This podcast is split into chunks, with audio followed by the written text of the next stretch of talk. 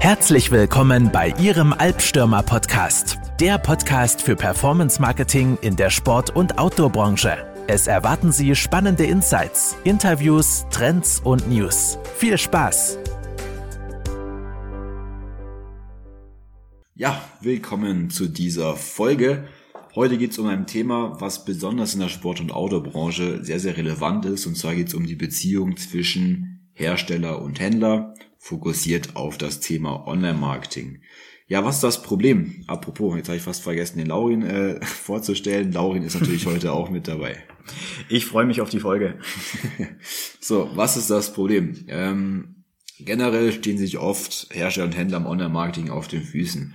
Das sehen wir ähm, exemplarisch ähm, an, an Google-Kampagnen, an Google Ads oder Google Shopping-Kampagnen, wo sowohl Hersteller als auch Händler auf die gleichen Produkte Werbung machen und damit sich gegenseitig die Klickpreise in die Höhe treiben, was natürlich am Ende des Tages für keine der Parteien irgendwie sinnvoll ist. Was haben wir noch für Probleme? Ein anderes typisches Problem, was wir oft von unseren Kunden hören oder wenn wir mit Herstellern sprechen, ist, dass Hersteller bzw. die Brands Angst haben, dass wenn sie jetzt anfangen, wirklich mehr zu werben, auch ein bisschen offensiver ihren eigenen Shop bewerben wollen, ihre eigenen Produkte, dass sie dann befürchten, von den Händlern, dem Fachhandel sozusagen rausgeschmissen zu werden, im Extrem sogar schon, ähm, einfach, dass das negativ ankommt bei den Händlern. Genau, auf der anderen Seite natürlich haben Händler wiederum ähm, sind kein Fan davon, wenn die Hersteller selber für sich Werbung machen, weil man natürlich dann ähm, im Grunde genommen das Bread and Butter der Händler wegnimmt, wenn die Brands jetzt ihre ganzen Produkte über ihren eigenen Shop verkaufen. Heißt klar, ähm, da ist natürlich ja. viel, viel Grundlage für Konflikte. Sehr sensibel das Thema vor allem, ähm, wenn die Marken mit Preisrabatten werben wollen, ähm, dann sind erfahrungsgemäß die Händler erst recht oft besonders vorsichtig, beziehungsweise besonders ähm, ängstlich fast schon in der Hinsicht, weil sie genau wissen, okay, jetzt verkaufen die noch günstiger als wir womöglich, damit kann man nicht mitziehen und das sorgt oft zu einer nicht so einfachen Beziehung, wie du es genannt hast. Genau. Und ähm, weil dieses Thema auch immer relevanter wird, ähm, gerade in Zukunft, wenn natürlich der E-Commerce-Handel steigt extrem, immer mehr ähm, Hersteller werden in Zukunft über ihren eigenen Shop verkaufen, weil das im Grunde genommen die Laden Ladenfläche der Zukunft ist. Ähm, heißt, wie, wie kann die Entwicklung in Zukunft weitergehen? Wie können sich Hersteller und Händler gegenseitig unterstützen? Ähm, das ist eine Frage, die wir heute so ein bisschen erörtern möchten und die jetzt bestimmt auch ähm, auf der kommenden ISPO, ähm, die jetzt am vom 1. bis 5. Februar stattfindet. Ähm, bin mal gespannt, wer, wer von euch alles dabei ist. Ähm, wird natürlich auch zentral ähm, ein Thema sein, wie der digitale Handel in der Zukunft ausschaut. Genau. Das zur Einleitung des Themas heute. Ähm, fangen wir doch mal an. Wie können denn, ähm, wie können denn Kooperationen ausschauen? Was sind denn da Möglichkeiten, Laurin? Also die erste Möglichkeit ähm, ist die Möglichkeit der Partnerkampagne. Ähm, dabei sprechen wir jetzt hauptsächlich von Google Shopping. Ähm, das Ganze ist so, es ist noch in der Beta-Phase, es ist noch relativ neu, gibt es noch nicht so lange. Und zwar kann man sich aber schon registrieren, die Registrierungen sind möglich. Und zwar läuft das folgendermaßen ab. Im Endeffekt ist es recht simpel. Es können sich Hersteller und Händler zusammentun und sozusagen gemeinsam die Shopping-Kampagne finanzieren. Das ist es eigentlich im Kern. Heißt letztendlich, ähm, der Klick bzw. der Nutzer, der ein Produkt sucht und kaufen möchte, kommt bei den Händlern raus und die Hersteller können sozusagen so eine kleine Finanzspritze noch dazugeben, weil sie ja auch wissen, okay, wenn wir so die Partnerkampagnen stärken, ähm, setzen wir logischerweise unsere Produkte auch mehr ab über den Händler eben und somit können sich die, die Finanzierungen sozusagen geteilt werden. Das ist eine recht schöne Möglichkeit. Auf jeden Fall. Ähm, Im Grunde genommen ist es ja nichts anderes, als dass man sich, das gibt ja so auch schon oder gab es ja so früher auch schon, dass man sich einfach ähm, Hersteller und Händler sich die Marketingkosten teilen, wenn Händler jetzt für ein bestimmtes Produkt eben Werbung machen, profitieren am Ende des Tages beide Parteien davon. Mhm. Und jetzt eben gibt es davon Google ähm, schon ein Tool, was eben wie gesagt in der Beta-Phase ist. Ansonsten ähm, auch auf jetzt auf bezogen auf Social Advertising, auf Facebook, Instagram. Hier gibt es jetzt, soweit ich weiß, noch nicht ähm, ein spezielles Tool, aber natürlich kann ich auch hier Kampagnen zusammen planen, ähm, kann bestimmte Dashboards freigeben ja. und kann natürlich ähm, auch hier kooperieren. Ähm, das ist natürlich immer möglich. Das Schöne ist natürlich auch, dass die Hersteller oft andere Insights nochmal haben, ähm, andere Daten als die Händler vielleicht. Ähm, die Händler handeln ja logischerweise meistens mit mehreren Produkten und dadurch können sich einfach schöne Synergien ergeben. Ähm, auch wenn es um das Thema Analyse und Auswertung, Optimierung der Kampagnen geht, ist es dann eben so, wenn wir jetzt wieder von der Google Beta sprechen, dass dann eben die Händler den Herstellern sozusagen Attributionsberichte zustellen können und dann können beide ähm, Händler als sowie als auch die Hersteller schwieriger Satz.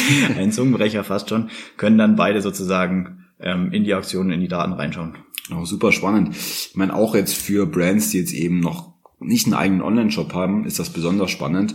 Nicht natürlich, weil man auch hier für die eigenen Produkte proaktiv werben kann, sondern auch, weil ich auch dadurch, durch die Attributionsberichte, die ich dann von den Einzelhändlern bekomme, kann ich natürlich auch viel besser nochmal meine Zielgruppe verstehen, verstehe so ein bisschen, wie meine Zielgruppe agiert, welche Produkte besonders interessant sind, welche Produkte vielleicht besonders oft angeschaut werden und so kann natürlich auch wiederum die Brand ähm, strategische Entscheidungen treffen, wie das Produktsortiment aussehen kann, etc. oder wie bestimmte Werbebotschaften ähm, aussehen können.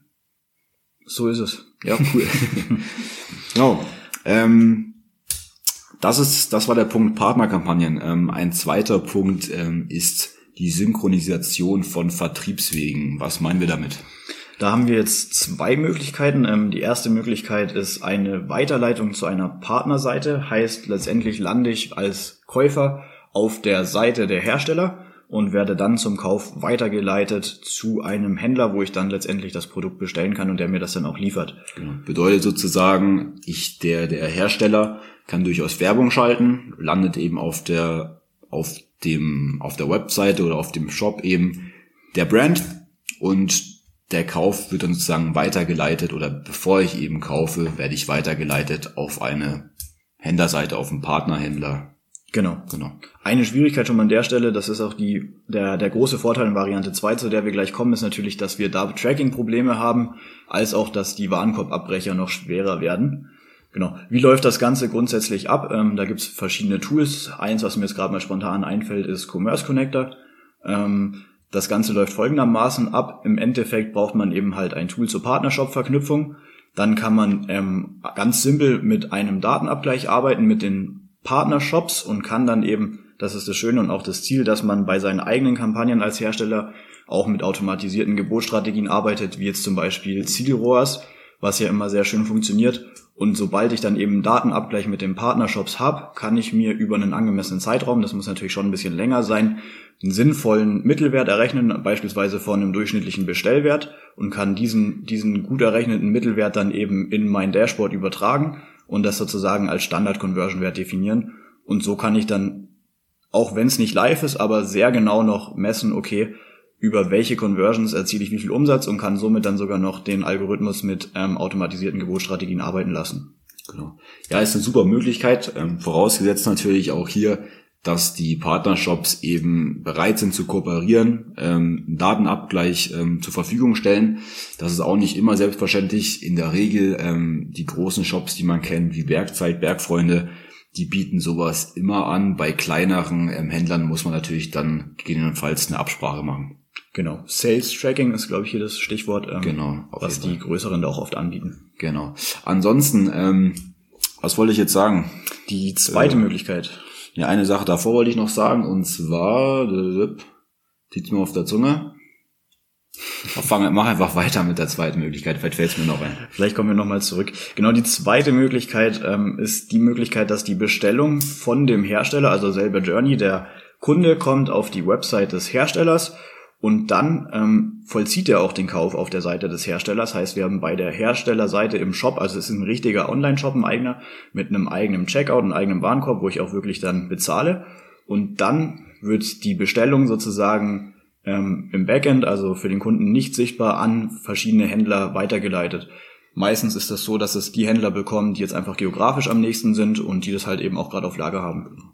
Geografisch logischerweise hier am nächsten zum Endkunden. Heißt sozusagen, ich bestelle wiederum auf der Brandseite. Dort läuft auch der gesamte ähm, Zahlungsprozess etc. für den Nutzer. Die Bestellung wird dann eben automatisiert an den geografisch nächstliegenden Händler zum, ähm, zum Käufer weitergeleitet. Da natürlich ist ein Stück weit vielleicht ein Nachteil, dass die Händler selber nicht mehr Kontrolle über den Preis haben, weil der ja in dem Moment von der Brand ähm, vorgeben wird. Ähm, was vielleicht ein Vorteil ist, ist, dass ich natürlich mit mehr Händlern zusammenarbeiten kann, wirklich auch kleinere Shops unterstützen können kann, die vielleicht noch nie, kein Hybridmodell ähm, fahren, sondern die einfach reine Offliner sind.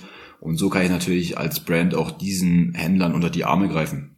Genau. Allerdings müssen die natürlich mitmachen und sozusagen die, die ganze Versandthematik dann auch übernehmen. Das stimmt, ähm, genau. Noch nebenbei für Hersteller gibt es da auch verschiedene Lösungen. Ein Beispiel ist zum Beispiel ähm, ein Beispiel zum Beispiel Arendicom. Genau, ein Tool, mit dem man das bewältigen kann. Genau, das wäre jetzt, ähm, wo sind die in Tutzing, glaube ich, hier in der Nähe von München bei uns. ähm, ansonsten, was natürlich auch hier spannend ist, ähm, jetzt ist es mir wieder eingefallen oder was, was man, was hier natürlich der Vorteil ist, dass ich wirklich, wie Laurin schon gesagt hat, wirklich auf ROAS meine Kampagne optimieren kann. Wir haben schon mit sehr vielen Marketingentscheidern geredet, die eben in so einer Situation waren, dass sie eben einfach ähm, vielleicht mal Kampagnen geschalten haben, aber dann eben die Bestellung weitergeleitet wird zu einer ähm, zu einer Händlerseite und ab dem Punkt sagen dann die ähm, Brands, okay, mein Job ist getan, jetzt sollen die mal machen, haben aber am Ende des Tages null Auswertung darüber, wie jetzt wirklich die Kampagnen ähm, zu irgendwelchen Käufen geführt haben. Ähm, wir nennen das immer so schön Marketing nach Bauchgefühl. so sollte es natürlich nicht sein. Ähm, einfach hier nochmal der Anreiz auch eben für Brands, dass es Möglichkeiten gibt, die Performance der Kampagnen zu messen, auch wenn der Kauf vielleicht nicht jetzt eben über der, den eigenen Shop stattfindet, sondern auf einem Partnershop etc. Genau. genau. Kennt tatsächlich noch nicht jeder. Yes. Dann als dritter Punkt, ähm, den wir hier erwähnen möchten, ist, dass man sein Marketingbudget oder dass sich Hersteller und Händler das Marketingbudget aufteilen können nach Funneltiefe. So, was bedeutet das? Wenn ich jetzt ähm, mein, mein Funnel mir anschaue, ich habe den Upper Funnel, ich habe den Lower Funnel, ähm, macht es Sinn, wenn man denn diese Kooperation machen möchte, dass der Hersteller tendenziell im Upper Funnel eben Werbung beschaltet, heißt ähm, der Hersteller sorgt dafür, dass eben ein, ein Interest, Desire für seine, also ähm, Interesse, ein Verlangen für die Produkte entwickelt wird, dass man Zielgruppen erschließt und so weiter. Das erfolgt dann eben über Kampagnen, die sehr stark auf Branding ausgelegt sind, auf Markenbekanntheit, ähm, sehr contentlastig logischerweise und dass dann eben dadurch eben dieses Verlangen generiert wird und im Umkehrschluss dann die Händler den Funnel eben fortführen im Mittel beziehungsweise Lower Funnel andocken und dann eben die etwas performancegetriebenere, ähm, performancegetriebeneren Kampagnen schalten. Ja, wenn man sagt, man möchte jetzt als, als Brand eben diesen Ansatz fahren, dann muss man dazu natürlich, um die Attribution da sinnvoll auszuwerten, einen angemessenen Zeitraum wieder, sage ich mal, wählen. Der muss natürlich länger sein. Das ist dann nicht, wo ich sage, ähm, ich habe den, den direkten Vorteil, wie es im Performance-Marketing sonst so schön ist. Ich schalte jetzt eine Kampagne und habe vielleicht morgen schon den Umsatz drin. Das kann man so schön natürlich nicht dann messen. Allerdings ähm, eine Möglichkeit, wo wir schon oft gesehen haben, dass sich das rentiert. Genau. Ich muss ja auch nicht als Brand nicht immer, also Performance Marketing zieht ja nicht immer zwingend darauf aus, dass ich jetzt ähm, Sales generiere. Performance Marketing sagt im Grunde genommen aus, dass es eben eine datengetriebene Form des Marketings ist.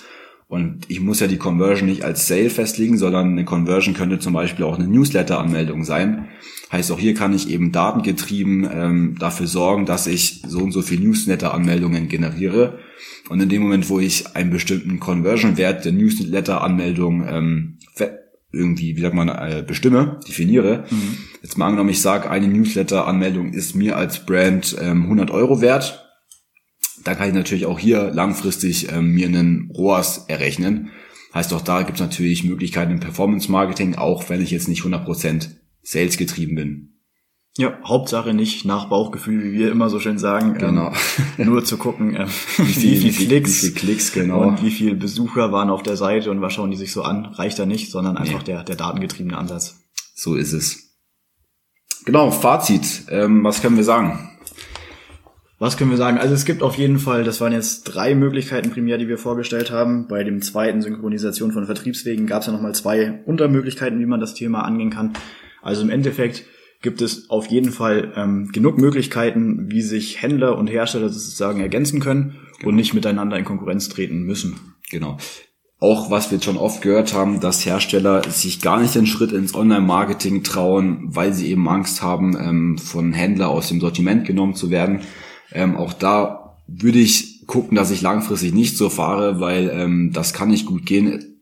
Früher oder später wird man dann immer von Big Playern überrollt, weil ähm, die ganz großen Brands, die schalten immer Werbung, weil ähm, denen kann es inzwischen egal sein. Heißt, da muss man gucken, dass man auf dem Laufenden bleibt.